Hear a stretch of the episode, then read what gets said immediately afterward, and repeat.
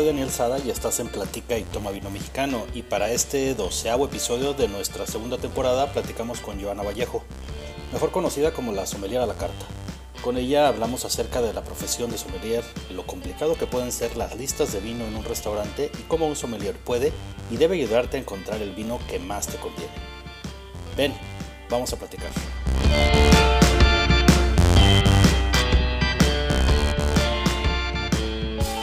Joana Vallejo, bienvenida a Platica y Toma Vino Mexicano, ¿cómo estás?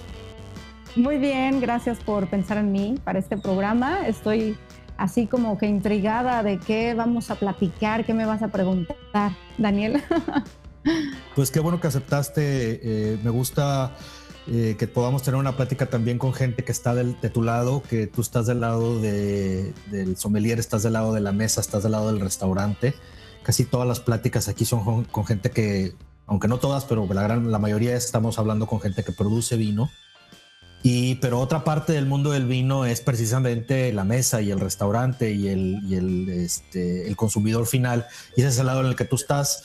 Y para ahorita, eh, Joana les va a explicar quién es, pero ella también eh, tiene un blog que se llama Sommelier a la Carta. Eh, y, es estar en este contacto con el público. Entonces, por eso eh, quiero también tener eh, este tipo de pláticas para poder hablar de la otra parte. Entonces, como siempre, me gusta empezar con que nuestros invitados digan un poquito de quiénes son, para quienes no los ubican y que den un poquito de contexto de, pues, de por qué están donde están. Muchas gracias, muchas gracias Daniel por el espacio, de verdad. Eh, como dices, eh, sí, los sommeliers efectivamente eh, nos, nos, enfocamos al lado de, de la mesa, del servicio, de, de, la comunicación de una marca de manera adecuada que enamore al consumidor. Eh, la realidad es que yo nunca he sido sommelier de servicio, nunca he estado en un restaurante en particular, porque luego mucho la gente te, te preguntará, sommelier en qué restaurante estás, ¿no? Y no necesariamente tienes que trabajar en un restaurante para ser sommelier, hay muchas otras formas en las que puedes desarrollar la, la profesión. Yo tengo la fortuna de ser la sommelier de la Asociación Mexicana de Restaurantes desde hace siete años eh, entonces he estado en contacto con varios restaurantes de la Ciudad de México a los que antiguamente se les eh, clasificaba como restaurantes de manteles blancos. ¿no? Este restaurante de mantel blanco básicamente es el restaurante que tiene una carta, un menú de vinos, que, eh, que tiene una cierta presencia, que, que, te, que, te, va a servir un mesero. Entonces, pues son el tipo de restaurantes justamente donde a mí me, pues, me, me, me logró hacerme desarrollar más rápido. Este, ser la sommelier de la AMR no es, un, no es que trabaje ahí, es, eh, es una invitación que te hacen, entonces es un honor aún mayor. Y aunque nunca he trabajado en servicio, pues he tenido mucho acercamiento a varios restaurantes de la ciudad en los que he asesorado sus cartas de vino, su costeo y principalmente lo que más disfruto yo es capacitar a su personal, que al final de nuevo se vuelve una persona directa que puede lograr hacer una venta de un vino de manera adecuada, explicándolo súper lindo, explicándolo no técnico, ¿no? Al final, este, antes de que comenzáramos, eh, platicamos un poquito de que una carta de pronto ves un nombre, ves un precio y dices, ¿y luego qué pasa? Y yo creo que, eh, que un chico de servicio, un mesero, te pueda transmitir cosas simples, básicas, que ya te hagan a ti decidir si comprarlo o no, es primordial en un restaurante. No, no todos los restaurantes tienen sommelier, de hecho la minoría, y además el sommelier sigue siendo una figura bien intimidante en un restaurante. Entonces, aunque sí tengo mucho contacto con, con el servicio, nunca he trabajado como tal en servicio de un restaurante. Pero bueno, eh, tengo 12 años de experiencia en, el mundo vitivinícola en México. Estudié gastronomía, me especialicé en viticultura, entonces oficialmente no soy sommelier, soy en realidad, no sé cómo, no sé ni cómo decirlo, el nombre de mi blog se llama Sommelier a la Carta y también se volvió una empresa, ahora eh, es una empresa que se dedica a la comunicación y a la creación de experiencias eh, a la medida de las marcas. Entonces, digamos que mis clientes son marcas eh, a las que se les crean experiencias muy adecuadas a sus necesidades, a su tipo de mercado, a su nicho, que si tu vino es un vino a lo mejor con una etiqueta súper eh, divertida, este, millennial, eh, pues la comunicación va a ser totalmente distinta a si eres un chateau francés, ¿no? Entonces, pues me, dedico a eso, a la comunicación de marcas y a la creación de experiencias, pero siempre como estoy en contacto con el consumidor final, lo que, lo que veo es que los consumidores a veces quieren cosas muy diferentes a las que las marcas creen. y eso me, me, apasiona de una manera, me apasiona estar frente al consumidor final, ya sea frente, puede llamarse en redes porque pues ahora ya frente es así como tú y yo, en Zoom, en Instagram, en Facebook, pero al final sí te da un acercamiento muy directo a la gente y a sus, deseos y necesidades. Entonces, esa soy yo. Eh, no sé si, si dije en el orden apropiado, pero me dediqué a ventas muchos años. Entonces, siempre, al final, siempre he tenido un approach con quien compra el vino, ¿no? Oye, mira, me voy por partes. Eh, primero me gustaría que habláramos de esta parte de, de dónde está el sommelier, eh, que, está en varios lados, pero en la ecuación, para, hablar, para verlo así de la manera más general, eh, yo veo al sommelier, el sommelier es parte de, es parte educación y es parte guía, porque por un lado hay que guiar a la persona a que tenga una, a que el vino que va a elegir o el vino que va a terminar teniendo en su mesa sea el más adecuado para lo que esa persona necesita. Y por otro lado, la parte de capacitar a las personas, que a veces esa persona que te va a guiar es el mesero. Eh, y te puede guiar a, la mejor opción o te puede eh, echar a perder el asunto. Bueno, a lo mejor no echar a perder, pero eh, digamos llevar la, la, experiencia para otro lado. Este, decir, claro. puedes tener, sentir que te estafaron, sentir que esto es muy fácil que suceda. A veces en el, el, sentir que nos están cobrando muy caro por algo, eh, lo que quieres es venderme tú uno porque te dan comisión. Es difícil a veces escaparse de esas percepciones que tenemos de, de, y, de, y, de, generalizarlas, ¿verdad? De decir, no, tú lo que quieres es venderme el más caro. Y ahorita voy a contar una, una pequeña anécdota que me pasó, que es de las mejores cosas que me ha pasado en un, en, en un restaurante con un sommelier.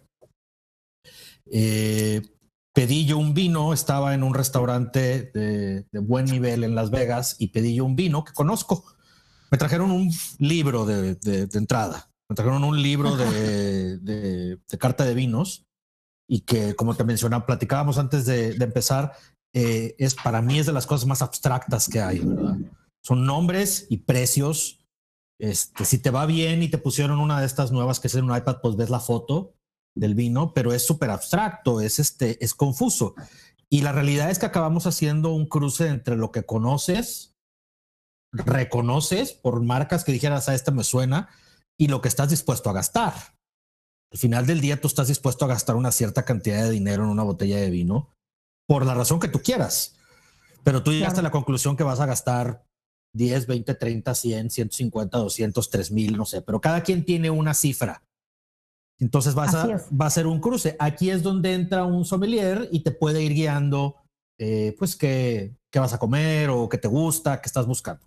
En mi caso, reconocí un vino, un par de vinos de California y quería pedir uno de ellos. Se lo pido al sommelier, muy amablemente se va y a los 5 o 10 minutos regresa y me dice que me pide disculpas y me dice que desgraciadamente ya no tienen ese vino. Me pregunta si conocía el vino o por qué lo pedí, porque no me había él eh, asesorado en nada y le digo, sí, sí, ya lo conozco. Me dice, ¿quieres un vino como ese? Y yo, sí, ese es el perfil de vino que quiero.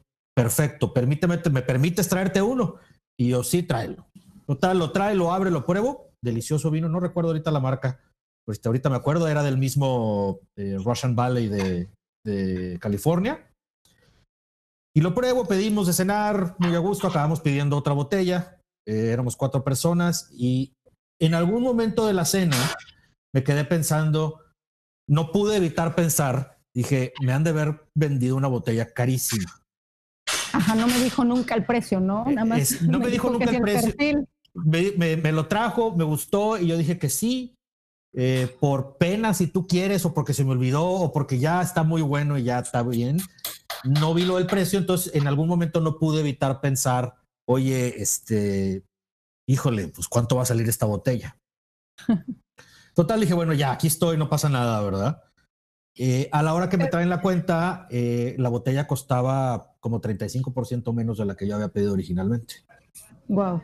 Y, te llevó una experiencia fantástica. Me llevó una experiencia de, fue una muy buena sorpresa. creo que ah, es como la décima vez que cuento en diferentes lugares esta historia de, de, oye, qué, qué, qué, padre experiencia. Me hizo regresar, obviamente, al lugar, este, independientemente del, del, tamaño de la cuenta de los lugares ahí, pero por, precisamente por, por haber tenido una gran experiencia. Y entonces quiero preguntarte a ti, que tú estás de ese lado, ¿cuál es la filosofía que tú ves como ideal precisamente para, para eso, para, para llevar a la gente, que creo que el ideal es cuando la experiencia estuvo tan buena que no puedes dejar de contarla? Pues lo que cuentas de tu experiencia me, encanta y creo que debiera ser una experiencia que se viva siempre en todos los lugares a los que vayas que tengan un sommelier. Como, como decíamos hace rato, es, es muy poco común que haya un sommelier en un restaurante. En realidad no es algo que pase en todos los lugares, incluso en lugares de manteles blancos o, restaurantes muy afamados o caros o super ubicados. Eh, y la figura del sommelier sigue intimidando, pero debiera ser una figura que te dé seguridad, que te dé certeza como consumidor final, porque a lo mejor una cosa es que el, mesero capacitado lo que tú quieras llegue y te ofrezca, y sí existe una, una dinámica en México en la que se les ofrece comisión a los meseros, te lo digo porque estuve mucho tiempo ahí en esa parte en la que trabajaba en ventas, entonces al final a ellos es a quienes teníamos que este, pues que enmielar, como decimos de pronto, que, que convencer de que vendieran tu producto. Y la forma de hacerlo es dándoles o comisión o, incentivos, ya sabes, desde el descorchador, que es la cosa más simple, hasta dinero en efectivo, literal, o tarjetas que les eh, dieran algo. Entonces, un sommelier jamás puede hacer eso. Sería prohibido. Cuando tú ves una carta como esa que, que, platicamos, una Biblia que de pronto nadie va a leer, que la realidad es que nadie, ni el más apasionado, ni alguien que vaya casi casi a tomar vino tres horas a sentarse, eh, lo que sucede es que tú no debes de leer esa carta. Esa carta, digamos que es esa manera de eh, presentación de un lugar que te dice, bienvenido, somos un lugar de vino, siéntete seguro de que puedes tomar vino eh, y que nosotros te vamos a guiar. Entonces, un lugar que tiene una carta Biblia tiene que tener un sommelier, a fuerza. Si el sommelier es quien te debe de guiar, tú no tienes que leerla. Tú debes de ser muy claro en tu comunicación. Oye, mi presupuesto es tal, o tengo ganas de probar un vino que esté en un rango de precio entre tal y tal. Y a lo mejor yo lo que les recomiendo mucho es que vayan con una idea un poquito más clara de a lo mejor quiero conocer Russian River Valley, a lo mejor estás en Estados Unidos y pues quieres probar algo de allá, eh, oye, ¿sabes qué? Sé que llega muy buen vino australiano a Estados Unidos, entonces se me antoja probar algo de Australia. Entonces ve con una idea un poquito más clara de a lo mejor una cepa, una región, que si tinto, rosado, blanco, y de ahí con precio y con una idea clara llega y sé súper claro con el sommelier y dile, quiero algo en este estilo. Y a lo mejor hay 50 vinos en ese estilo. Entonces, la maravilla de un sommelier es que tiene que lograr leer tu personalidad en dos minutos. En un minuto que está en la mesa contigo, tiene que saber, oye, ¿sabes qué? Daniel es mexicano, Daniel tiene más o menos esta edad, Daniel eh, viene a Las Vegas, o sea que viene como a pasársela bien, eh, ya vi más o menos lo que pidieron de comer o pregunta al sommelier. Creo que lo que le puedo recomendar, eh, con base en lo que en su presupuesto y en el estilo es esto. Entonces, esa es la experiencia que a ti te sucedió y esa es la experiencia que debiera suceder en todos los restaurantes con sommelier. Fíjate que creo que donde ocurre un, una confusión o una donde nos perdemos en la traducción, porque creo que el, sommelier debe es una especie de traductor entre lo que los viñedos y los vinos, en este caso que un particular restaurante o bar ofrece, y lo que la clientela quiere. Entonces tiene que poder traducir ambas partes y encontrar el vino correcto, que, que, cruce todas las expectativas, ¿verdad? Claro, además un sommelier no puede tener parada, si tienes una Biblia de vinos, imagínate la complejidad de desplazar ese, eh, inventario. Claro, claro. Al final Sí, totalmente.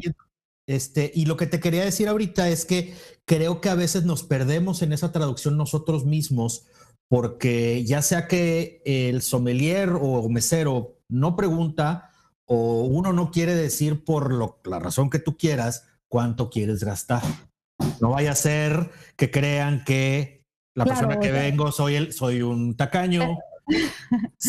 o, Ni tampoco por verte un pretencioso espléndido gastar más de lo que querías. no, exactamente. Es, que sabes que hay, lo que tocas es un punto tan, tan este, poderoso, me atrevo a decir, porque hay incluso un artículo que escribí en Somelia la Carta que, que habla de el segundo vino más barato de la carta, porque hay estudios y hay gráficas que demuestran que es el vino que más se pide.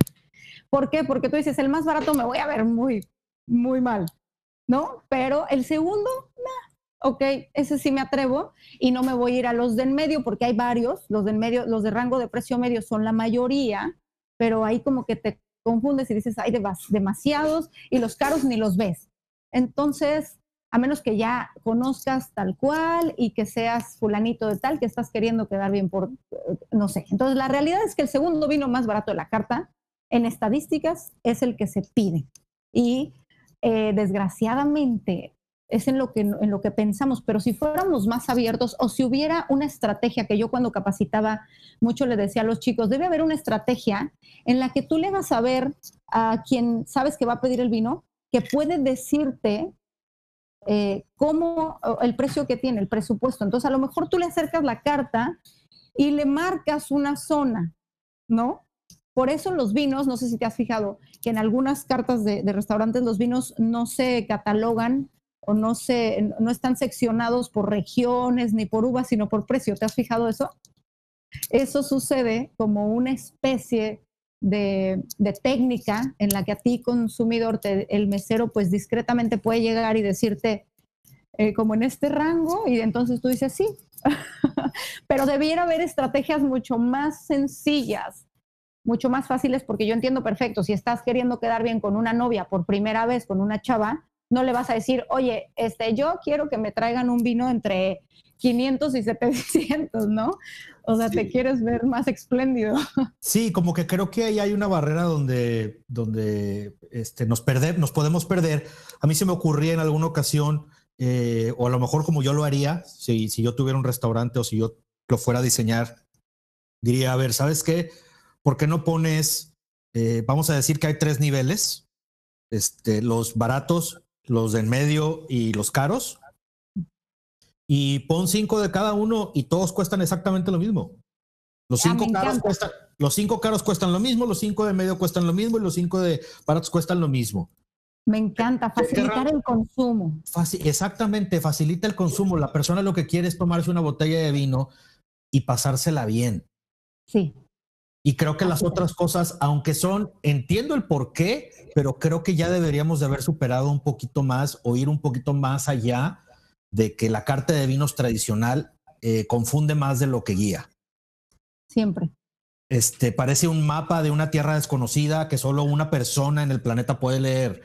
Y, y, entregarle eso, o sea, ay, qué padre, y tienes un chorro de vinos y ya vi tu cava enorme, divina, y los, por ejemplo, estas que tienen hasta trapecistas que suben no sé qué tantos metros para traerte una botella o, que un robot, pues qué padre, pero uno, yo sé que me lo estás cobrando, me estás cobrando la maroma, aparte. este, y, y, esto sigue, pues sí es show y, y, bueno, eso creo que es, digo, no nada más en, es más show que cualquier otra cosa, es entretenimiento y todo lo que tú quieras. Pero la realidad es que el grueso de la gente quiere ir a pasársela bien, no quiere batallar. Creo que eh, este es un pequeño bache dentro de la experiencia de, estar en un restaurante, es la carta de vinos. El, cómo selecciona el vino es como que un pequeño momento de estrés que por qué deberías de estar pasando. Sí. Te saliste de tu casa, vienes con quien tú quieras a pasártela bien y de repente es, ay, ¿y ahora qué hago? Sí, o sea, por un minuto, dos, tres, cinco, ya no te la estás pasando bien. Y eso es. Y eso creo que está del lado del restaurante. Eh, la responsabilidad de decir, ah, bueno, ¿qué vamos? Alguien va a querer vino, mire, presentarte, creo que la, carta de vinos, más que una lista de precios, debe ser una guía. De alguna manera, y, y si somos bien sinceros con el asunto, la realidad es que va a estar definido el 99% de las veces de esto definimos qué vamos a comprar por el presupuesto, no por otra cosa. Y que resulta siendo lo más fácil. Otra razón de, por la que la gente elige las etiquetas también es por poder pronunciarlas. Parece una tontería, pero si yo no, si yo no puedo pronunciar un nombre eh, de, de vino de Eslovenia o francés, la verdad es que sí me va a dar pena no poder pronunciar y mejor me voy a, al chileno de siempre o porque México de pronto luego también es, eh, suelen ser más costosas. Entonces termino tomando Chile, España, que son los países que puedo pronunciar, que están en rangos de precio más accesibles. Y, y, pues sí, es una lástima. La realidad es que por eso la labor del sommelier, el que sí, el que sí le interesa leerte a ti consumidor, es primordial. Y si no hay un sommelier, pues la capacitación a, los chicos es primordial y también cambiar el mindset. Me encanta que lo que dices, qué linda idea de, tener tres rangos de vino y punto, elige el que quieras. Ya no sabes si, si, si te salieron debiendo, si tú les debiste, pero al final fue muy simple.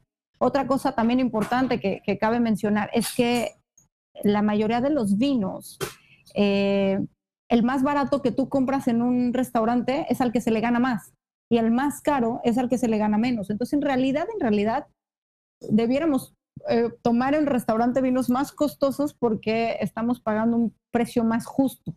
Entonces, o yo soy fan, una cosa que yo siempre promuevo y promuevo y promuevo es el descorche. Lleva tu vino. Tú, si te gusta el vino, o sea, no te pasa nada que, que llegues a una tienda o que lo tengas en tu casa ¿cuánto me cobras de un descorche? ¿no? Hay descorches muy variados. A veces la gente, a mí no me gusta cuando tienen tabulador porque llevas un vino tal y te dicen, este vino cuesta, por decirte algo, no sé, mil pesos, entonces te tengo que cobrar eh, en relación a este vino. A mí me gusta que el vino que sea te cobren un descorche y punto. Y todavía mejor, estos restaurantes que quieren impulsar el consumo, que no te cobran descorche. Yo soy fan de propiciar eso, siempre lo menciono en redes, siempre lo menciono en, los restaurantes que asesoro. Oye, ¿por qué no metes el jueves sin descorche? ¿Por qué no metes el lunes sin descorche? Y de verdad se les llenan los lugares de gente que lleva su botella de vino y come delicioso y a lo mejor ya te quedaste picado y pides otra del restaurante, ¿no? Claro. Pero ya hiciste esa apertura. Sí, yo lo del descorche a mí me encanta, creo que eh, digo, hay que preguntar cuando vas a ir al restaurante, oye, ¿permites descorche? Es, decisión del restaurante, no es obligación de permitir el descorche. Cada quien pone sus, costos. Hay que entender también que el, eh, el descorche, pues el, restaurante entra en un, en, un costo a la hora de las copas y del servicio y todo esto. Este, cada quien define. A mí me encanta cuando es una, a mí lo de, igual que tú, de tener un tabulador, oye, híjole, suena mentada de madre, la verdad. Sí, porque te un champán y ya valió, ¿no? Sí, y, y, ah, sí, pues eso te costó a ti. ¿Y qué tal si me la regalaron? A mí no me costó, entonces ¿por qué te voy a pagar? ¿Y a ti qué más te da? Las copas, o sea, el costo para ti es el mismo, no porque yo haya traído una botella más cara. Pero en la generalidad, voy a hacer una generalización, este, creo que si te gusta un vino, si lo que quieres consumir es un vino que anda en los 500, 600 pesos en la tienda, mejor ve y cómpralo y paga el descorche. Ya, le estás, ya le estás ahorrando. 100%. Regularmente un vino que está en 600 pesos en, en, la tienda donde lo compras, en un restaurante va a estar en 1200. Regularmente va a estar por ahí. Y va a ser raro un restaurante que te quiera cobrar 600 pesos de descorche. A mí los caros, bueno, aquí en Monterrey, el, el, restaurante, de los restaurantes que cobran el descorche caro, cuando lo cobran, andan los 400 pesos más o menos. Sí, bueno, en México sí puedes encontrar descorches de 600, eh, pero normal, normal, normal es 250. Es un descorche muy normal. Entonces, eso quiere decir que cualquier botella que está en los 300 pesos ya, ya estás ahorrándote. Claro, claro. Ya estás teniendo, también hay que entender eso, ¿no? Porque luego de pronto es que los restaurantes nos cobran carísimo. Hay que entender también que están pagando un servicio divino de meseros copas, música, luz, o sea, todo lo que te puedas imaginar, la atmósfera, que la verdad es que sí cambia la dinámica de tomarse un vino. Y el vino, aunque puedes tomártelo en pijama viendo Netflix, pues a veces se antoja muchísimo, con el platillo perfecto para ese vino, ¿no? Claro, hay que entender, mira, si algo no creo que nos ha enseñado esta, esta pandemia y de estar guardados mucho tiempo y todo es que, bueno, eh, hasta he hecho yo bromas al respecto, pues no necesitas ni lugar ni nada, lo que necesitas es una copa y la botella. Esta es la, gracia del vino es que ni gente necesitas. Este, te conviene. Te conviene. es como de las pocas bebidas que no se ve no se ve mal tomártelo tú solo. Exactamente, este te conviene compañía, claro, la buena compañía te conviene comida también, pero no es necesaria, Pero ahora que hemos estado así, eh, y sí, lo que tú mencionas ahorita, es importante eh, entender que el restaurante ofrece eh, una atmósfera y un servicio y un algo, y ahorita que tenemos tanto de no ir o que apenas estamos, pues la verdad sí uno extraña, hay, hay un sabor eh, especial entre estar en el restaurante, que te están sirviendo la comida, el restaurante que te gusta o que te están atendiendo bien, y la botella de vino y todo está, y el ambiente y todo pues es más social, o sea, tiene esta parte social que agrega a la experiencia que pues tiene un costo. Claro. El, clima cuesta, los todo cuesta. Entonces, este, pero vamos a decir que hay un, una especie de laguna en el, en, el, sistema que es el descorche. Entonces, tú como, como amante del vino, como gente que te gusta el vino, oye, cualquier botella que te cueste de 400, 500 pesos para arriba, o sea, si es que te gusta, llévatela tú. Claro, yo te digo que yo soy fan del descorche, o sea, a mí casi me pueden apodar Joana Descorches porque yo llevo mi vino a todos lados y, y de verdad me, me, encanta poder probar una botella que, que, en casa hubiera tenido otro sabor. Es más, hay, hay vinos para restaurante, ¿no? También hay que, fíjate que ahorita que hablas de la pandemia, yo creo que han sucedido cosas muy drásticas en el tema del consumo del vino en México, porque normalmente muchos, muchas este, importadoras, distribuidoras se dedicaban específicamente a venta directa a restaurante. era un plus que ofrecían porque tú, consumidor, llegabas al restaurante y decías, no tengo idea de este vino, ¿por qué nunca lo he visto? Si soy súper wine lover y de verdad, ni, ni toda, mi, toda la carta no la conozco era como un plus que ofrecían a sus clientes restauranteros. El vino que te doy a ti no se vende en autoservicio. Entonces, no hay manera que un cliente vaya a llegar y te vaya a decir, oye, qué caro. Ese yo lo encuentro en la comercial, en tal, ese lo encuentro en la tienda que quieras de vinoteca, tú que eres regio, o sea, eh, y me cuesta tanto. Entonces, no hay manera que tú, consumidor, sepas por qué, porque ese vino no se vende en tienda. Lo que sucedió ahorita con la pandemia es que todas estas importadoras, sus ventas se fueron a 0% y voltearon a ver al consumidor final. Este consumidor final que estaba totalmente en casa, nunca consumía, que no, tenía acceso a estos vinos más que ya a un restaurante, oye, ¿qué crees? Este, buscando carteras de clientes eh, de clientes domésticos, eh, oye, necesito vender mis vinos, necesito desplazar. ¿Y qué sucedió? Que muchísima cartera de vinos que no estaban en el radar, ah, oye, ¿conocías tal vino? Sí. Eh, pues, ¿qué crees? Que lo trae fulanito de tal y te lo lleva a tu casa y si le pides tres botellas, hasta te regala una copa y están sucediendo cosas que nunca habían sucedido. Y también los restaurantes, yo no sé qué va a pasar después cuando todos los consumidores sepan lo que cuesta realmente una botella, ¿no?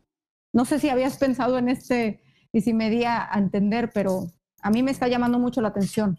Sí, pues están sucediendo muchos cambios a la fuerza, obviamente, y, pues es, normal que la, quienes, ven, quienes venden vino y eh, como las importadoras o distribuidores que, que, se encargan, este, se te corta, hay que, eh, creo que la estadística está en que más o menos el 60% del vino nacional se va a través de restaurantes.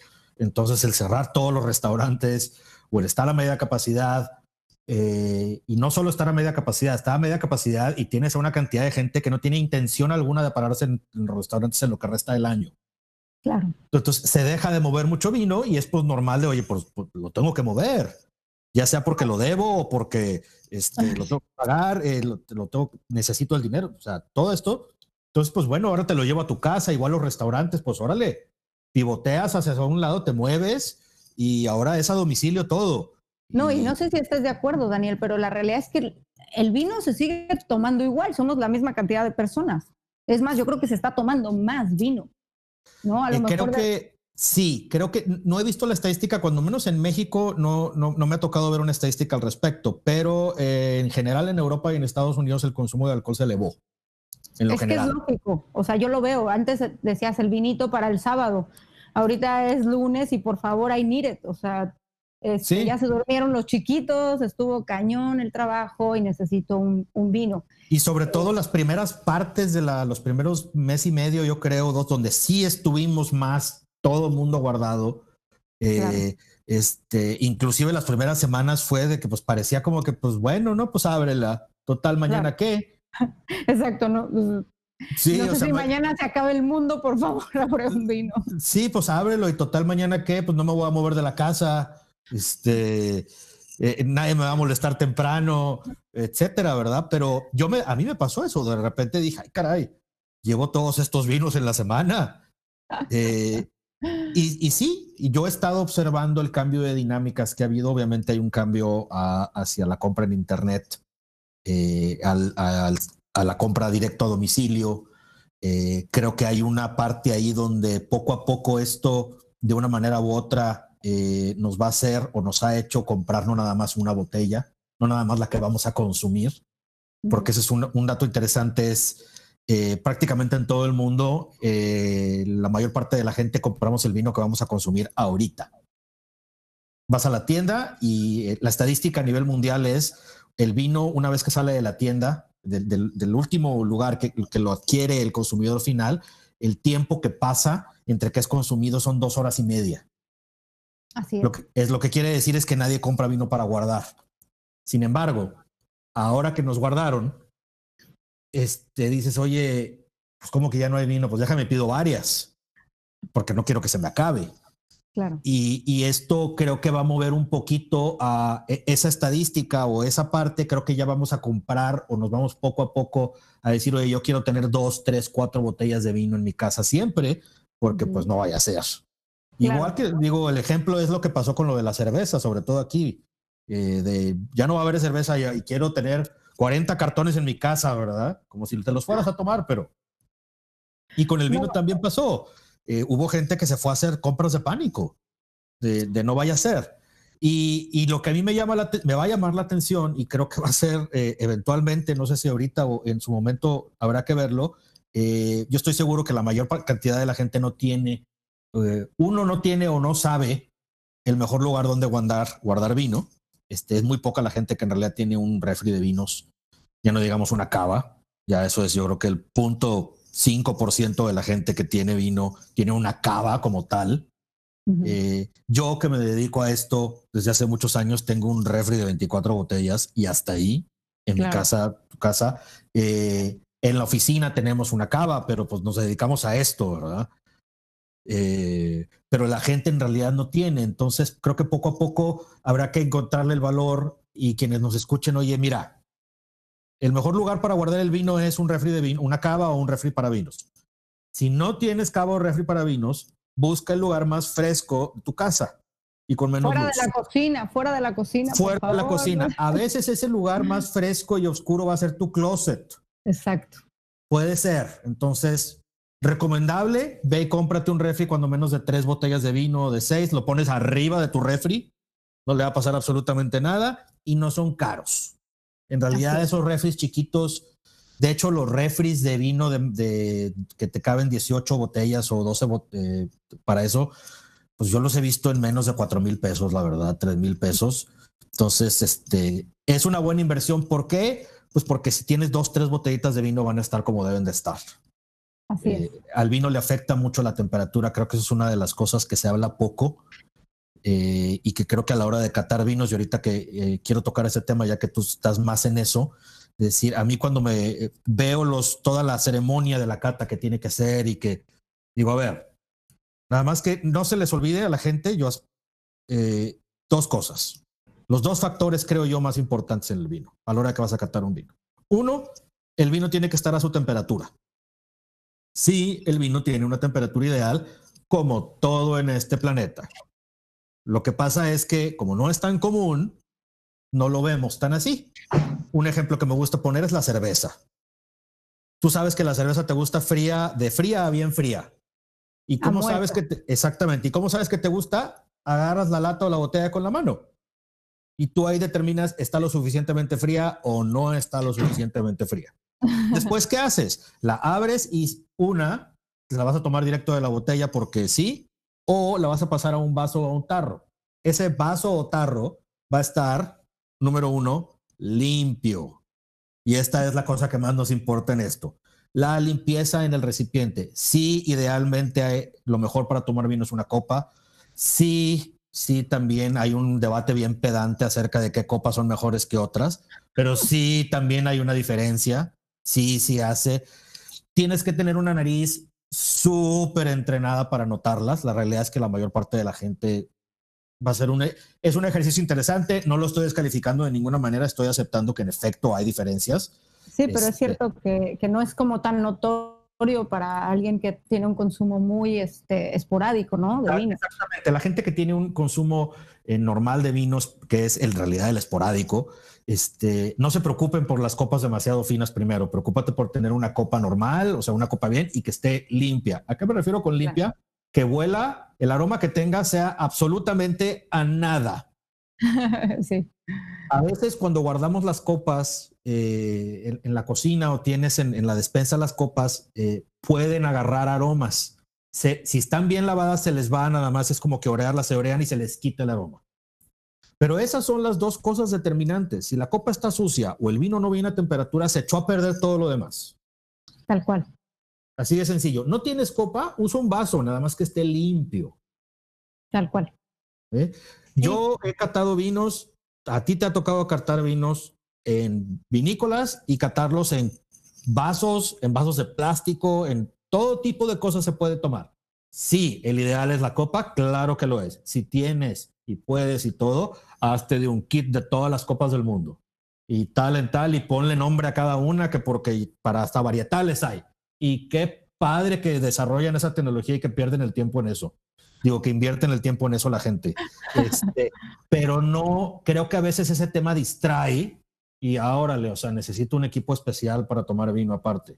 Sí, te quita, es como un paso más, de por sí ya es difícil, complejo, sí siento que puede llegar a ser un paso más y coincido al 100 contigo. O sea, tenemos lo básico, la temperatura es fácil, o sea, a ver, me refiero fácil es que en cualquier lugar encuentras la temperatura de un vino, ¿no? Y justo qué padre que traigas el tema porque hoy hablé de, eh, de eso en Cava Digital.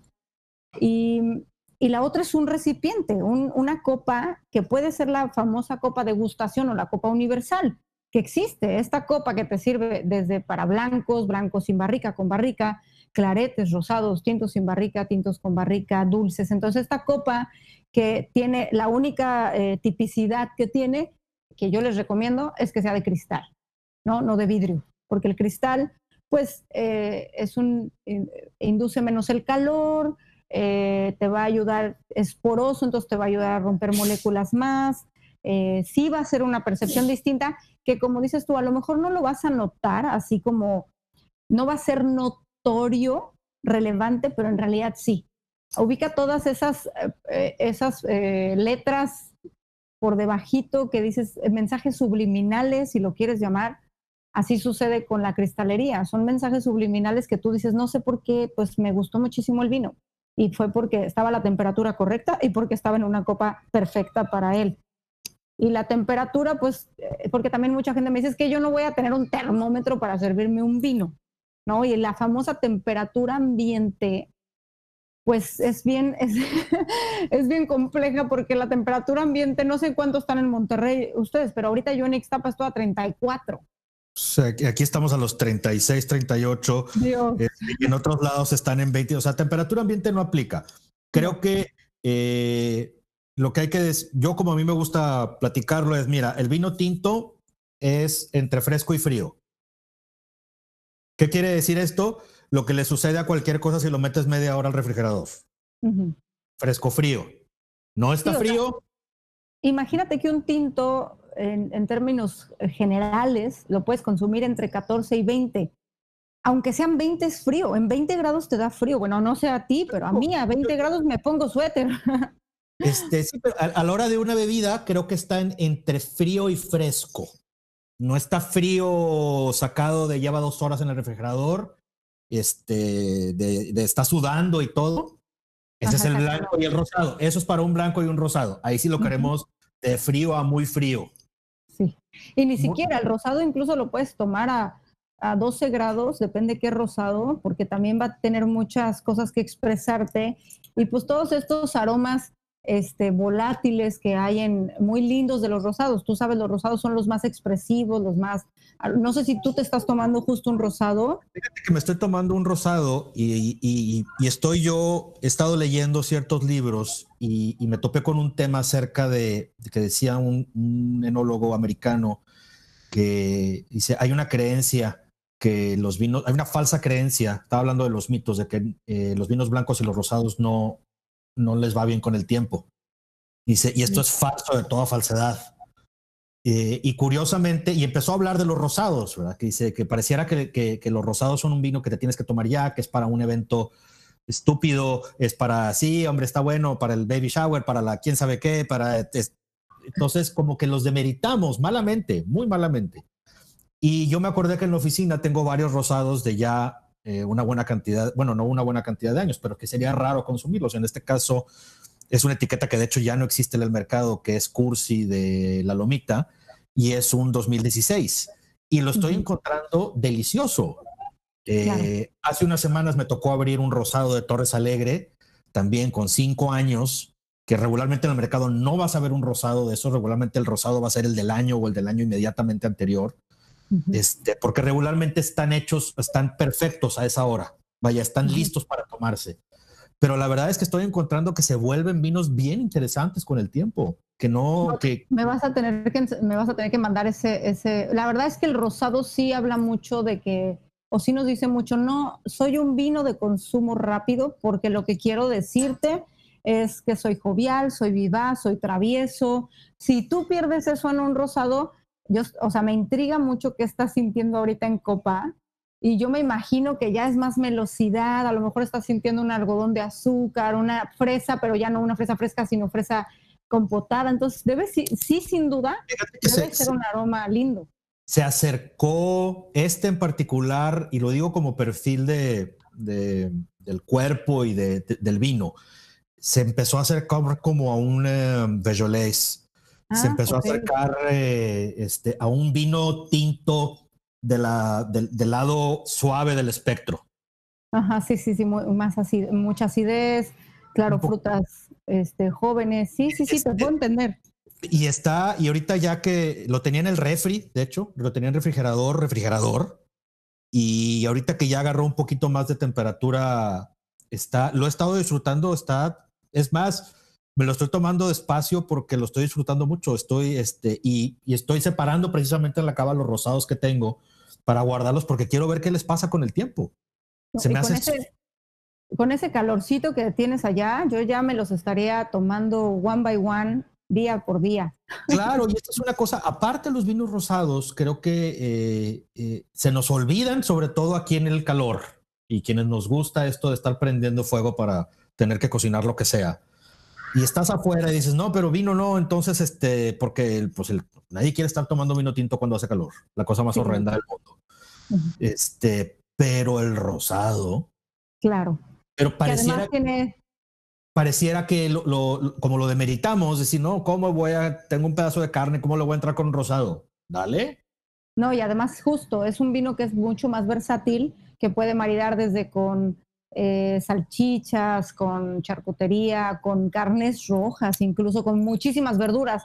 La parrilla, a mí me fascina que pongan mucha verdura en las parrillas y la verdad es que la verdura no marida tan fácil con los tintos. Entonces, un rosado súper frío, aromático, como lo estás diciendo, me antojó muchísimo.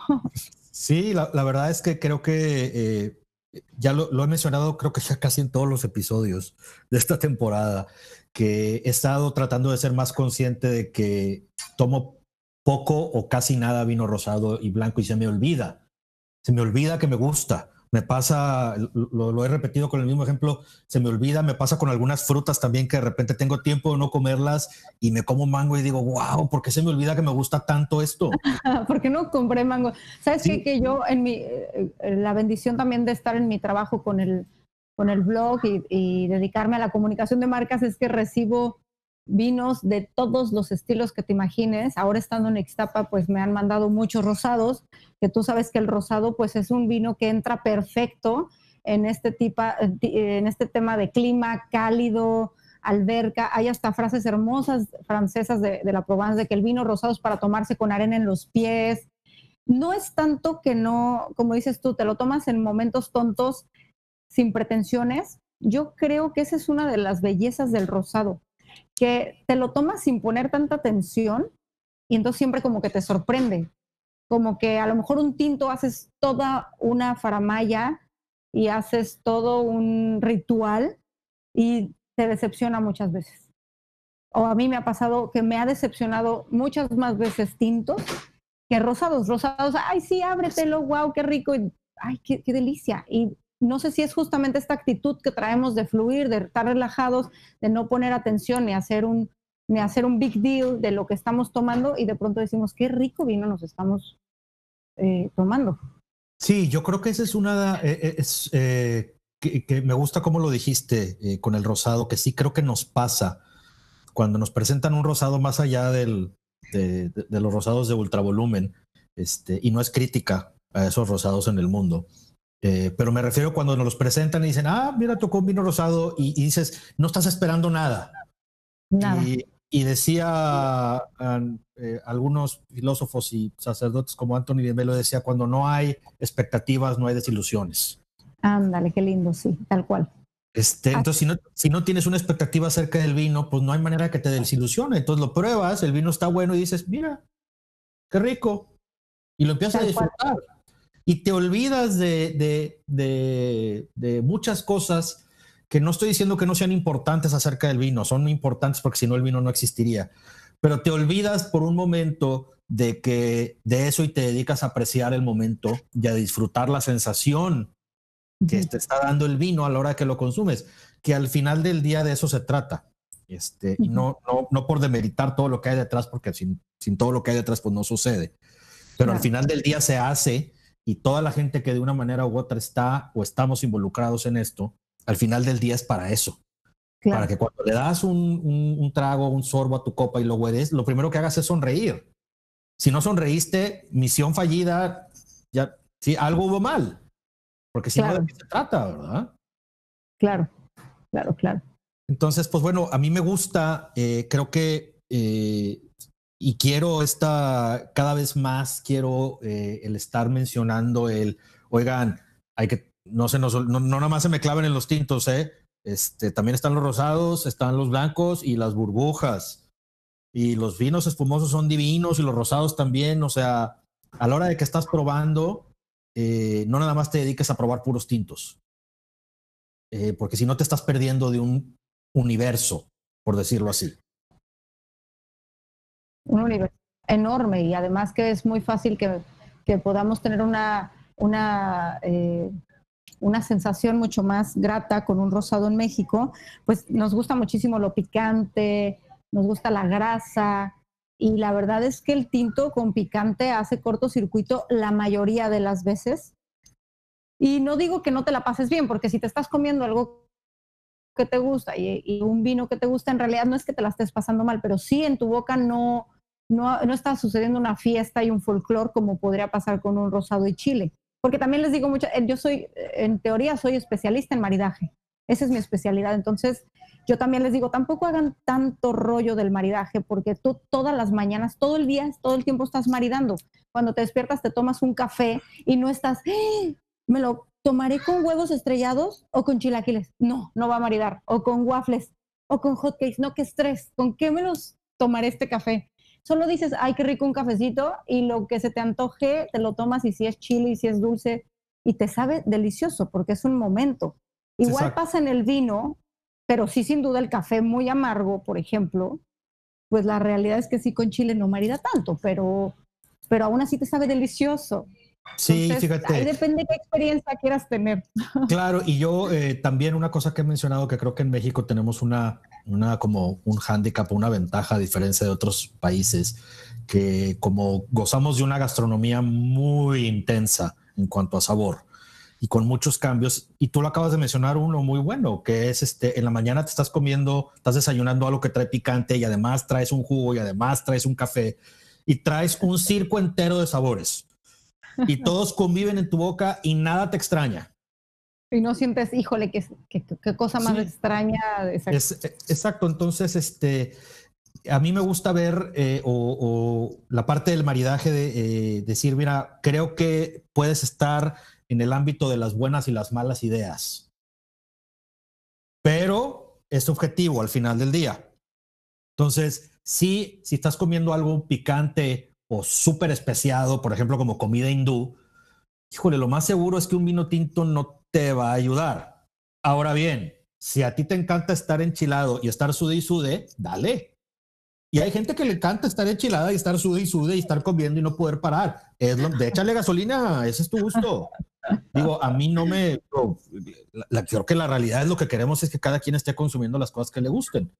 Entonces, este, sí, en principio no es una buena idea el picante con el vino tinto. Este, va a ser un cortocircuito de los no chistosos, pero hay un porcentaje de gente que le gusta. Entonces, pues, prefiero yo ver igual. Si tú estás, eh, por ejemplo, vas a comer un pastel o algo muy dulce, pues no se me hace que sea buena idea que también tu bebida sea súper dulce. Te vas a empalagar bien rápido y no vas a ni disfrutar el pastel ni la bebida dulce. Entonces, por eso de repente es más, eh, ¿cómo decirlo? Normal que estás con el pastel, que es dulce, y el café, que es amargo. Tal y, cual. Y chocas las cosas. Entonces, creo que aquí en México eh, tenemos esta, todo el tiempo, como tú bien dijiste, estamos maridando y estamos haciendo maridajes por contraste todo el santo día.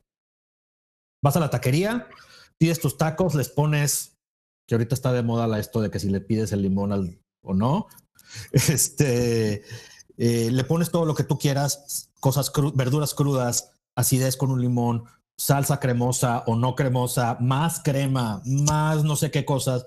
Y luego todo ese este, universo de sabores y lo primero que haces es voltear, que te está picando aparte y luego agarras un refresco dulce, dulce, dulce, como solo un gansito puede ser. Entonces, pues el maridaje es así, el maridaje a veces es de cruces, a veces es de acompañar eh, y también es de gustos creo que los sommeliers, bueno, cuando menos yo creo que la guía debe de ser en cuanto a, creo que la mejor idea para lo que vas a consumir es algo que vaya por aquí. Claro, porque también muchas veces lo que, lo que yo veo es que muchas veces el, el, la gente no sabe qué le gusta. Cree que sabe, cree que sabe lo que le gusta, pero ya cuando te lo empiezan a explicar un poco más detallado, te das cuenta que en realidad lo que quería no era lo que pidió. ¿No? O no lo saben expresar o no lo saben expresar. Entonces, ahí hay mucha magia en saber leer qué es lo que de verdad te está pidiendo y por qué. Si tú solo te basas en sus palabras, mm, creo que tu trabajo como sommelier se queda muy, muy, este, es muy deficiente. Eres de verdad, tienes que interpretar. Exacto, y fíjate, creo que hay una, y voy a ponerla más, creo que es la más popular de todas, que es el vino dulce. Hay gente que le casa cortocircuito decir vino dulce y cómo vino dulce. Yo creo que nueve y media de cada diez, cuando alguien dice que quiere un vino dulce, no se está refiriendo a un vino de postre. está, hablando, está hablando de dulzura, eh, eh, dulzura fruta. Que a mí siempre que me preguntan, oye, quiero un vino dulce, le digo, a ver, dulce para dulce gansito o dulce fruta. Y regularmente sonríen y dicen, ah, no, no, no, dulce fruta. Ah, pues quieres algo con una acidez, quieres algo este, goloso, jugoso. Sí, entonces no quieres un gansito, no quieres dulce, dulce, dulce chocolate. Quieres otro tipo de dulce. Ese dulce es el que en el mundo del vino se llama afrutado. Pero como nada más sirve esa palabra en el mundo del vino, o nada más la usamos en el mundo del vino, la gente no sabe expresarlo. Y creo que precisamente por eso la expresión que dicen más común es quiero un vino dulcito, en diminutivo. O sea, quiero... Si no es dulce, es Poquito dulce. Poquito dulce, exactamente, pero la gente lo como y bueno, lo que te están queriendo decir y tú eres debes de ser ahí el traductor, la traductora, decir, oye, ah, Eh, lo que usted quiere es un vino afrutado. O sea, hace un vino, eh, corrígeme si me estoy equivocando, pues va a ser lo más seguro, eso va a ser un vino joven, va a ser este, este, un vino que no va a pasar seguramente por barrica, que va a traer toda esta estructura frutal, probablemente de cierto tipo de uvas que son más expresivas, y etcétera, etcétera, etcétera, ¿verdad? Pero si empezamos, si, si leyéramos y no tradujéramos, si, esto fuera una computadora y dices, me traes un vino dulce, pues te van a traer un vino de postre, un cosecha que también me ha pasado, ¿eh? de, de que de verdad les dices, ah, quiero un vino dulce, y te llegan, no, que si la acidez, que si en la barrica. Y tú no, es que quiero un vino de postre, o sea, tienes ice wines, tienes este toca, ¿qué tienes dulce así de dulce dulce? Que, también también me ha pasado que ya se quedan tanto de que no, lo dulce y, y los vinos de postre en México casi no se consumen, son bellezas, son de verdad joyas. Yo soy fan del vino dulce. Este, me, me parece un vino, un vino, de meditación, así como de las 12 de la tarde con un quesito bien, bien este, potente y tu mini copita de vino dulce, uff, puedo, o un oporto, puedo amar. Exacto, y hay que, este, creo que diferenciar eh, de los vinos que están diseñados específicamente para ese momento, que son los, los que se piensan para eso, ¿verdad? El, ice wine, el, este, que en México no hay ice wine, obviamente. Eh, Hay pasitos, bastantes pasitos he visto últimamente. Sí, y están los cosechas ¿eh? cosecha tardía. Don Leo tiene un cosecha tardía precioso, igual que Casa Madero. Eh, sé que en algún momento alguien intentó a ver si se podía hacer ice wine, pero no da. Este, no es que no dé la temperatura, no da el tiempo y la temperatura. Para hacer ice wine necesitas como dos semanas de menos 15 seguidas. que ser en Chihuahua. A ver, vamos a ver si Chihuahua por ahí tiene. Y fíjate que en Chihuahua, precisamente fue en Chihuahua la persona con la que estaba platicando y me dice: sí baja la temperatura, pero no se mantiene tanto tiempo. O sea, sí baja a menos 15, pero no dura dos semanas a menos 15. Claro. Que es lo que necesitas. Claro, claro, Entonces, terruño, terruño. Es, exactamente. Entonces, pues, pero cuando te topen con, con unos de esos, pues la verdad es que son cosas bien lindas de probar y son precisamente para híjole, no voy a decir que para el final de la comida o la cena, pero en la, en la vida normal ahí estarían. Estarían puestos como cuando te pides el licor para ya comí, sigue la sobremesa, el famoso desempance, quiero algo para... Eh, ahí es el, el, momento tradicional para un vino eh, dulce, dulce de los que los ice wine y, eh, y el vino cosecha tardía. Los vinos de mesa que tienden a dulces, los Ruby Cabernets a veces, este, o eso, que se toman fríos, son otra cosa, tienen otro momento, no tienen absolutamente nada de malo. Tienen un lugar y un momento. Este, y son, son un estilo. Son un estilo, no hay que confundirlo, son diferentes. Este, yo no le veo nada de malo a ni, ni a uno ni a otro. Son, son para momentos y paladares que les gusten. Y creo que lo, y te había dicho que lo quería tocar el, tema este, precisamente este tema, porque e, el tema del vino dulce y, pareciera que hay una de ese tipo de vino dulce, ya no el que es cosecha tardía, y la gente que le gusta tomar ese vino, y, y pareciera que hay una animadversión de un sector de la gente que toma vino hacia ese específico. Ay, que están tomando, no, no voy a mencionar ninguna marca porque no quiero este, generar un, una polémica o debate tonto que no vale la pena, creo yo. Pero creo que ese tipo, el, el, que aquí en México exista gente, mucha, o, hay una parte del mercado eh, que lo que quiere es eso precisamente, quiere un vino que esté dulce. Pues yo no sé por qué les extraña tanto si es, somos el país que más refrescos consume en el planeta. O uno, el, el uno o dos pues ¿qué te extraña que quieran una bebida dulce? Sí, lo platicábamos con un amigo que se dedicó a compra de compra de, de, productos de vino en las tiendas de autoservicio muy grandes por muchos, muchos años. Y él decía, es que yo quería que se comprara más vino dulce, dulcito, con un azúcar añadido, con un azúcar extra, porque sabía que ese es el que se iba a vender, pero no, me, no, no querían hasta que les expliqué que ese es el vino de entrada. Este es el vino que nos está abriendo el espectro ah, de, de más consumidores de vino. Tú empiezas por ese vino, yo no conozco a nadie, a menos que hayan sido pues gente ya muy grande que empezó a tomar vino grande, me refiero, no grandes de que han tomado vino toda su vida y son grandes, no, me refiero a ese, ese consumidor que no sé, tiene 70 años, 60 años y empezó por primera vez a tomar vino, ellos ya no van a cambiar, ellos se van a ir por un vino y lo van a repetir todos los días si toman vino diario o todos los fines de semana si toman.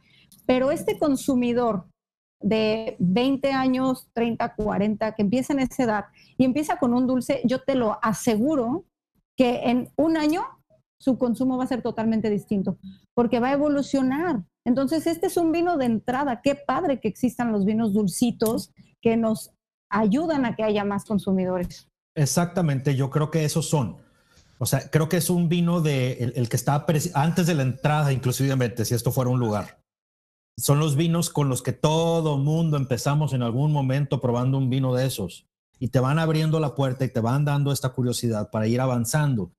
Es rarísimo, como tú bien dices, alguien que se quede específicamente en una sección del vino eh, y nada más va a consumir ese y ese nada más. Lo más seguro es que tu paladar, y vas a ir pasando por todos, vas a ir pasando por de los de 100 a los de 200, a los de 300 y a los de quién sabe que ya ahí te vas a ir moviendo y de repente, eh, pues obviamente el presupuesto tiene que ver y cuánto le quieras dedicar. Ya no quiero decir que, que todo va a ser una escalada, pero vas pasando por vinos y de repente vinos que eh, ahorita hubiera gente que dijera, ah, ese es un vino, bla, bla, bla, bla, ultra comercial, bla, bla, bla, bla, como este, negativamente hablando, pero es un vino que eh, gente se queda ahí un rato y lo dice, oye, ya, y me voy a subir a otro vino más arriba. De, vas buscando calidades y vas elevando tu, porque tu paladar te lo va pidiendo de manera inconsciente. Sí, es que cuando tú le preguntas a la gente, oye, ¿te gusta la cerveza? ¿Te gusta el vino?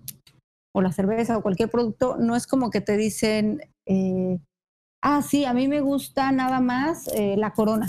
O sea, nadie te va a contestar, ¿te gusta la cerveza? Solamente tomo Corona Light, es la única. No, es muy raro. O sea, te dicen, ah, sí, me gusta, y a lo mejor solo toma Corona Light. Pero, ¿qué quiere decir? Que ya tiene esa sensación de que le gusta, igual en el vino, y lo que va a suceder es que va a ampliar su, sus gustos, los va a recordemos que todos los productos gourmet son gustos adquiridos, entonces a la otra te vas a animar a lo mejor a probar uno diferente, también dulcito, pero diferente. Y estaba, ¿qué crees? Tantito más amargo. Y luego a la otra te vas a ir por un tinto muy ligero. ¿Y qué crees? ¿Te gustó? Y sin darte cuenta, porque yo no sé si a ti te pasó, pero la primera vez que tomaste cerveza en tu vida, dijiste, guácala, qué asco. O sea, yo no sé a quién le gusta.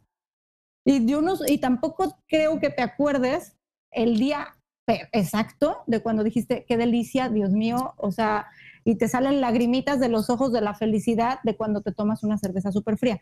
No tenemos como esos, solo nos acordamos de la primera vez que tomamos cerveza y no nos gustó, pero no nos acordamos cómo fue que nos encantó. Y nos volvimos unos consumidores que ahora vamos al súper y buscamos cervezas, que si porter, que si lager, que si tiene más malta, que si este proceso tal, y nos gusta cada vez cerveza más compleja o estamos abiertos a tomar cerveza más compleja. Idéntico pasa en el vino, idéntico. Y en todos los productos, ¿eh? en realidad. En realidad es que vas brincando poco a poco conforme vas viendo opciones. Oye, este, hasta en los aceites, aceite de oliva, y luego vas viendo que te ponen más marcas y luego ves aceites de oliva mejor hechos y luego ya los otros ya no los quieres. Exacto. Y, no creo que esté mal. Hasta me ha pasado que dicen, ay, estaba buenísimo, su calidad ah, ya no está la misma de antes. No, el que cambió fuiste tú. Tienes un gusto mucho más fino. Exactamente, porque va sucediendo eso y va sucediendo poco a poco.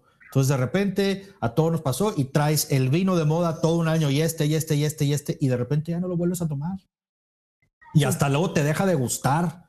Híjole, me van a dar ese vino. No. Y aquí quiero tocar otro tema. Fíjate, ya para empezar a irnos, que es eh, a veces como el mundo del vino nos damos por querer, no me gusta y queremos crucificar las cosas que no nos gustan. Y creo que a veces somos demasiado severos este, con, con ciertos vinos o ciertos tipos de vinos eh, que, ok, yo tengo muchos vinos que no compro muchas marcas de vinos que no compro ni en donde sea. Por la situación que me digan, no los voy a comprar ni en restaurante, ni en, ni en, este, en una tienda, esté donde esté, a menos que sea mi única opción. Ah. O, por ejemplo, oye, este vino, no, yo no compro nunca ese vino, el X y Z. Ah, ok. Y si te lo dan en una boda, ¿te lo tomas? Sí. Ah, entonces no está tan malo. Entonces creo que ese es un nivel. A ver, a mí me gusta hacer esa pregunta. ¿Y si te lo dan en una boda, te lo tomarías?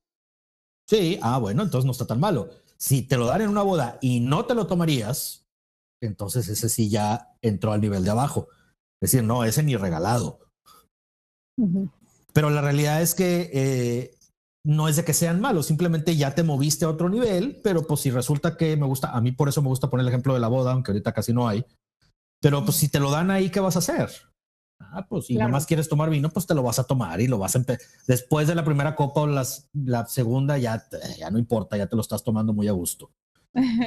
y, y, creo que es parte, y pasa igual con la cerveza, y pasa igual con, con, con muchísimas cosas. Vaya, vas avanzando tu paladar y tienes tu límite para abajo también. O sea, tú a lo mejor no estás dispuesto a tomar abajo de este tipo de vinos, pero sí no los vas a comprar, pero si es lo que hay en, el, en la casa donde estás o en la fiesta que te invitaron o en el restaurante, pues bueno, ya pide el hombre, no te va a pasar nada. ¿Verdad? Claro. Claro, no, lo que dices es muy cierto. Siempre tenemos una tendencia a crucificar el vino y a, y a, no querer que nadie sepa que, o sea, o más bien a querer que todo el mundo sepa que esos vinos no los tomamos nosotros, porque nosotros estamos en un nicho de la población que, Dios mío, jamás tomamos este vino. A mí una de las cosas que me gusta también de, de mi trabajo en el eh, en Sommelier a la Carta es que me llegan eh, muchos vinos de todas las, o sea, de la A a la Z, y me encanta que me manden vino súper barato, de ese que de que dices tú, híjole, nunca lo hubiera yo comprado. Eh, ya sé que está muy sencillo, ya mi paladar está acostumbrado a otras cosas. Me fascina que me manden porque me ha quitado muchos prejuicios que yo misma he hecho y me he dado cuenta que la realidad es que el vino cambia. Una etiqueta que no te gustaba de, o una bodega que decías, híjole, produce una porquería de vino o está muy malo, pues resulta que ya no lo, no lo has probado en cinco años y resulta que esa bodega evolucionó y resulta que esa bodega tiene más conocimiento y resulta que aprendió y que el consumidor también cambió y lo supieron detectar y está haciendo un vino totalmente distinto al que tú te acordabas. Eso también me ha pasado o que digo, ay, la verdad me lo esperaba mucho más malo. El vino está correcto, como dices tú, el ejemplo que pones de la boda está fantástico porque el vino, a lo mejor dices tú, no me estoy volviendo loco en la nariz, no está pasando nada, pero el vino sabe bien, entra bien y tiene cero defectos. Entonces ya con eso, pues es un vino bien hecho, ¿no? Con una personalidad sencilla. Exacto, y fíjate que hace, eh, eh, lo, he platicado varias veces eh, de una persona, un, amigo que decía, y creo que esto cualquier persona podemos, y sobre todo los profesionales, se me hace de las cosas más profesionales en esto del mundo del vino, decir, oye, el vino está perfecto, el vino está hecho como debe de ser, este por decir, Cabernet de tal región de Coahuila, sabe a lo que debe de saber, está hecho donde debe de estar, no me gusta. Se vale. El vino está donde debe estar, el vino está perfecto, a mí no me gusta. Bueno, eso ya son estilos y eso, eso ya, yo, yo siento que ya cuando, ya cuando estás en ese nivel de que ya tienes un estilo, también te voy a decir algo, Daniel, y yo creo que te ha pasado. Cuando siempre creo que ya tengo un estilo, cuando digo, no, sabes que Joana ya real, real, Joana adulta, Joana 12 años de experiencia, Joana sin prejuicios, Joana tiene este estilo, siempre me ha pasado que cambia. Entonces, más bien yo lo que les digo cuando me dicen, ¿cuáles son los vinos que te gustan? Porque nunca contesto cuál es tu vino favorito, creo que no existe una respuesta a eso, pero ¿cuál es el estilo que te gustan? Siempre contesto, ahorita, ahorita traigo de moda este, este es mi estilo. Pero si me preguntas en seis meses, quizás es otro totalmente diferente. ¿eh? Exactamente. Y creo que esta es una cosa que debemos, en lugar de tenerle miedo, porque eh, es una idea medio caótica lo de que vas a ir cambiando y, prueba y prueba y prueba y no, no suena a estabilidad. Y inconscientemente a nuestro cerebro le gusta la estabilidad, le gusta saber lo que va a pasar, esto de probar y si no me gusta, ¿qué? No pasa nada, no lo vuelves a probar y ya. No te gusta o lo vuelves a probar en cinco años. No te gustó, no te gustó. No es pecado, no existe, no pasa nada. Si a alguien le gustó el vino y a ti no, no pasa. Y si es al revés, tampoco pasa nada. Es cuestión de gustos. Eh, pero habría que, abrazar el caos un poquito más.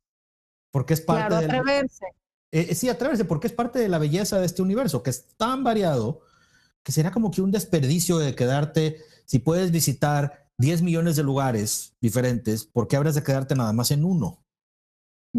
Como que no tiene mucho sentido. Ahora, si te quieres quedar ahí, ahí quédate. Se trata de que te la pases bien, ¿eh? Claro. el, mundo del vino tampoco es para que lo recorras todo. Uno, porque no lo vas a hacer. Es imposible. No hay tal cosa. Y por eso precisamente no existe tal cosa como el mejor vino. Existe el vino que más te gusta.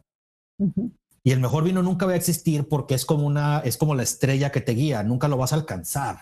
Sí, no, no, no. Porque nunca lo vas, o sea, cada vez vas a probar mejor y mejor y mejor y mejor. Y a todos nos ha pasado esto. Tienes vinos que siempre te han gustado, pero luego tu vino, el año que entra o el mes que entra, otro vino te va a volar la cabeza y luego va a ser otro y, así vas a ir avanzando y es, es lo bonito y es lo padre que no se acaba. Porque qué, qué frustrante sería que ya, ya encontré el vino que más me gusta y el mejor vino del mundo. Pues, pues, game over. Sí, Los Ángeles. Te moriste. Sí, pues ya game over. Ya, pues ya qué. Ahí quédate. O sea, se me hace medio. O sea, esta idea de, de, de, entronizar algo, uno en específico. Este es. No, hombre, ¿por qué uno si hay tantos? Igual, el, por ejemplo, en la música o en el arte. ¿Por qué nada más uno habiendo tantos? Que te guste uno, ningún vino cancela otro vino que esta es una, una, regla mía. O sea, que te guste uno no quiere decir que tienes que odiar a otro. ni, ni, dejar de tomar otro. O sea, esto es a mí el, elige el mejor vino y cuál nada más, ¿por qué nada más uno? No sé, hay 10 millones de marcas o etiquetas en el mundo, o más o menos, ha de estar en millones de seguro el número de etiquetas que hay. Te lo he puesto. y ninguna cancela la otra. No tienes por qué estar eh, aferrado a una marca, ya sea para amarla o odiarla. Hay millones, date. Es lo más padre de esto. Y si no te gustó, pues no te gustó.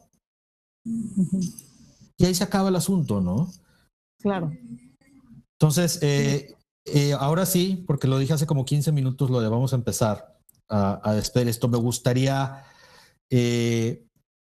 saber de ti cuál es, digo, ya hemos estado escuchándolo, pero ya más específicamente de tú como cuando haces tú un video de sommelier a la carta, creo que es lo que estás tratando de comunicarle a la gente, es mira, este vino es así, pruébalo, te va a gustar.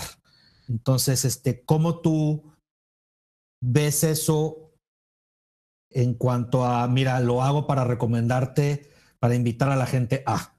Sea, ya como una especie de, de, recomendación generalizada, ¿verdad? claro. Pues mira, en realidad eh, cuando yo entendí la herramienta de Instagram, que la realidad es que nadie me lo cree, pero yo no soy tecnológica, soy totalmente social, de approach, artística, creativa, pero no, la tecnología no es algo que se me facilite. Mi esposo me presentó todas las herramientas, las mira, ¿sabes qué? Que Instagram eh, tiene estas, está súper fácil. Y sí, me di cuenta que era muy, muy fácil. Vi que tenía los famosos IGTVs y yo siempre, como trabajé mucho tiempo en ventas, yo decía, ay, no, es que de lo que más desperdicio mi tiempo es de estarles contando a la gente a qué sabe el vino o de ir a, a los lugares y decir, a ver, vamos a abrir esta botella, vamos a probarla juntos. Entonces dije, qué delicia que hubiera catas rápidas, catas flash. Que alguien en quien yo confío me dijera, mira, este vino te vas a encontrar tal y tal, tiene tantos meses de barrica, sus cepas son estas, viene de esta región y puede maridar con tal. Simple as that. Entonces, con esa idea es que yo me atreví mucho a usar la herramienta de Instagram TV para hacer catas de entre dos y cinco minutos, dependiendo, a veces pues me explayo porque también yo me emociono y todavía no logro esa dinámica en la que tenga así tantos minutos todas, pero creo que también es parte de lo lindo, ¿no? Que hay vinos de los que tienes más cosas que hablar. Y lo que pretendo yo es justamente un sommelier a la carta. De hecho, el nombre está totalmente diseñado en que tú consumidor, tú que estás en redes, tú que de pronto te quieres acercar al vino y no sabes ni por dónde, tengas un sommelier a la carta, un sommelier que te diga, a ver, rosados, los rosados son así, tienen estas tipicidades, ¿por qué un rosado la gente dice que son malos? ¿Por qué no debes de pensar así? Blancos, blancos con barrica, tintos. Y que tú digas, ah, ok, ya estoy empezando a entender. ¿Y qué crees? Se me antoja muchísimo comprar tal vino que todo mundo habla de él, pero tengo miedo, ¿no? No me quiero gastar tampoco ese dinero en ese vino. No sé si me va a gustar y a lo mejor ves la cata en tres minutos, cinco minutos y dices, oye, ¿sabes qué? Sí me voy a atrever.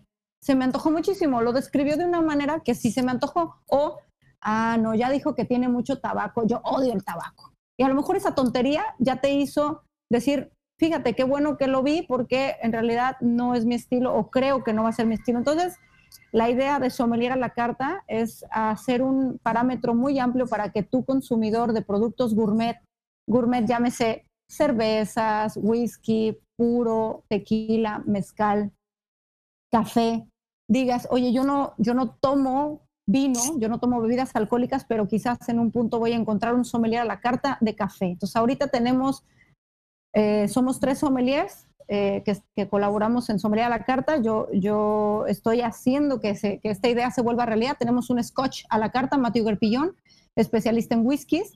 Tenemos un cigar a la carta, especialistas, especialista en puros. Y yo que tengo toda la parte de los vinos, sobre todo me enfoco muchísimo en vino mexicano, que eh, pues que además de que es mi pasión, creo que no es tan chiquito como la gente cree y todo el tiempo estoy probando cosas nuevas que me vuelan los sesos. Entonces, eso es lo que la gente va a encontrar en Sommelier a la carta. Un sommelier a su medida que pueda guiarlo de una manera práctica en tres minutos y pueda tener tips básicos que lo acerquen al mundo del vino. Claro, yo creo que, eh, pues la verdad, eh, muchas felicidades por lo que haces, este, porque creo que, eh, y sin demeritar luego el trabajo que sigue después, porque está el trabajo de invitar a la gente a la fiesta, y de que se metan al mundo del vino y luego ya adentro se vuelve bien complicado y todo, pero mira, yo creo que lo más relevante es que entren. Ya si luego te quieres guiar tú solo, dale, ya dale tu prueba y haz lo que tú quieras. Si quieres guía durante todo este vino, también se puede. Y hay gente súper especializada, pero lo más importante es ven, pásale a la fiesta, este, y ven a probar. en filosofías, ¿no? Porque también uno de mis hashtags es sommelier sin uniforme. Y bueno, ha sido bien polémico porque no es que quiera yo quitar la importancia, la relevancia, el respeto que haya un sommelier de servicio, de uniforme, pero a mí, para, para mí ese hashtag solo dice, tómate el vino como tú quieras a tu estilo, pero tómatelo. Y disfrútalo. Tómate un cóctel, tómate un clericot, pero, pero tómatelo. yo creo que eso es lo Que sea, lo que sea que te vayas a tomar, disfrútalo. Exacto. Porque para eso es. Y ya, y el que lo va a disfrutar eres tú. También yo hay gente a la que le digo, oye, que, un amigo me decía, estábamos eh, tomándonos un café y yo le pongo una cucharadita de azúcar mascabado al café. Uf, qué rico. Y ya. Y se me cae viendo con una cara, ¿cómo le haces eso al café que le pones azúcar? Digo, ¿qué más te da? ¿Te duele la garganta cuando yo me lo estoy comiendo, tomando? Ya a mí me gusta el café así. Oye, sacrilegio. No me importa y a ti te debería importar menos.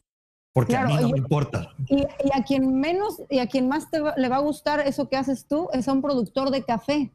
Es lo chistoso que toda la gente se enoja, se, o sea, como que se eh, eh, les de verdad les, les choca ver a un consumidor que hace algo malo, pero sabes que a las marcas les encanta porque al final una marca lo que quiere es que su producto se consuma. Yo acabo de hacer una colaboración que ahorita no puedo decir todavía con quién, pero con una mm, con un vino super premium que su botella vale 6 mil pesos y la colaboración fue de hacer coctelería con su vino. Entonces, esa fue una idea de ellos, ni siquiera fue mía. ¿Y fue por qué? Porque mi vino no se está moviendo, mi vino está parado, no tengo ahorita quien compre mi vino y sí veo que este cóctel está súper de moda en tal región, entonces, ¿sabes qué? Quiero que hagamos un video de coctelería con mi vino. ¡Qué padre! La marca lo que quiere es que tu consumidor te acerques a su producto y que y le pongas tu sello. Qué lindo que tengas tu sello. Tú dices una cuchara de moscabado. Si yo fuera, por ejemplo, tu secretaria, ese tip, ¿te imaginas? Para que me pagaras más, A el jefe solo le gusta una cuchara chiquita de moscabado y si le pongo dos ya le estropeé y si le pongo media ya le estropeé. Así se vuelve un producto no solo gourmet que todos consumimos como borregos, sino que tú le pones tu propio sello, tu propio literal. Y se vale. Siempre se vale. Siempre se vale. ¿Por qué? Porque te lo estás tomando tú. Así es. Mientras no obligues a la gente a tomar una cosa que no les gusta, todo se vale. ¿Le quieres poner? Ponle. No pasa nada. Si a ti te gusta, te gusta. Lo que sí puedes hacer es recomendar, oye, ¿sabes qué? Este tipo de bebidas, sus mejores expresiones son así, así, así. Este, no te recomendaría que hicieras eso, pero si lo quieres hacer, dale. Y entonces tú como comensal, hay maneras de decirlo, ¿verdad? Oye, este, ok, no le voy a poner, déjame le pruebo. Y ya lo pruebas y dices, ah, mira, tienes razón, no hay necesidad. Volví, en el tema del café específico, me pasó en un café en San Miguel de Allende que hay un, eh, un café que se llama el Hemingway, este, que le ponen moscabado justo eh, con el café a la hora de que pase el agua. Mm. Entonces, este, pedí yo extra por de que, oye, tienes moscabado y me dicen, ya tiene. Y yo, ah, pero con la cara de, pero dámela como quiera. Yo siempre le pongo, ¿verdad? Ahí va uno de necio. Y luego dije, no, a ver, espérame. Y lo probé y dije, no, no necesita. O sea, el sabor que yo estaba buscando está perfecto así, qué bueno, ya no lo usé. Y si hubiera sentido yo que necesitaba, se lo echaba, pues si es para mí, caray. Pero resulta que tengo que seguir, pues si yo lo quiero, yo lo quiero. Que ahorita está de moda el debate este de que si le pones o no le pones cosas a lo que te ofrece el chef y lo que tú quieras. Entiendo las dos partes del debate. Pero también hay que entender que en el caso del vino y lo que quiero, la idea que yo quiero comunicar ahorita es que la idea es que te guste. La idea es que lo disfrutes. Y hay distintos consumidores, ¿no? Hay, el superclavado, como, como podría pensar que somos tú y yo, y hay el, el, que literal solo quiere una copita por salud o por sentirse a gusto o por pasar el viernes. Y hay quien de verdad, de verdad le vale y se llega a tomar una copa porque se la invitaron y no va a decir que no. Entonces tú no puedes pensar que todos van a actuar igual o que van a beber el vino este, con el mismo criterio o que lo van a disfrutar igual. Entonces al final yo siempre lo que más fomento es toma vino, toma vino como tú quieras, a tu criterio, con tu atención. Siempre tómalo con conciencia, no se trata de embriagarnos, pero tómalo. Sí, y mira, eventualmente se trata de disfrutarlo. Si lo tomas bajo tus decisiones, eventualmente vas a ir avanzando, todos vamos avanzando, unos a un paso más rápido que otros, pero vas a ir avanzando. Se trata de que te guste, disfrútalo y ya. De eso es, tú toma y disfruta. Se acabó, hazlo con obviamente con responsabilidad, porque así lo disfrutas más, te conviene hacerlo con responsabilidad. Y ya, lo que, cada quien tómelo y coma lo que le guste, no pasa nada. Tal cual. Tal cual. Oye, Joana, pues bueno, este, muchas gracias por eh, habernos regalado este tiempo tuyo. Eh, espero que, estoy seguro que no va a ser la última, va a ser, es la primera de algunas. Ya luego platicaremos de temas más puntuales. Si quieres, preparamos algo que tenga que ver con ciertos tipos de vinos. Este, y pues bueno, muchas gracias por habernos este, estado aquí. Lo disfruté mucho, la verdad que es una plática que ni te das cuenta cómo se te van ocho horas con alguien que ama el vino. Daniel, mucho gusto por Zoom, ya siento que, que estamos aquí juntos disfrutando un vino, yo me voy a servir uno mexicano y salud chicos, muchas gracias. Muchas gracias y salud.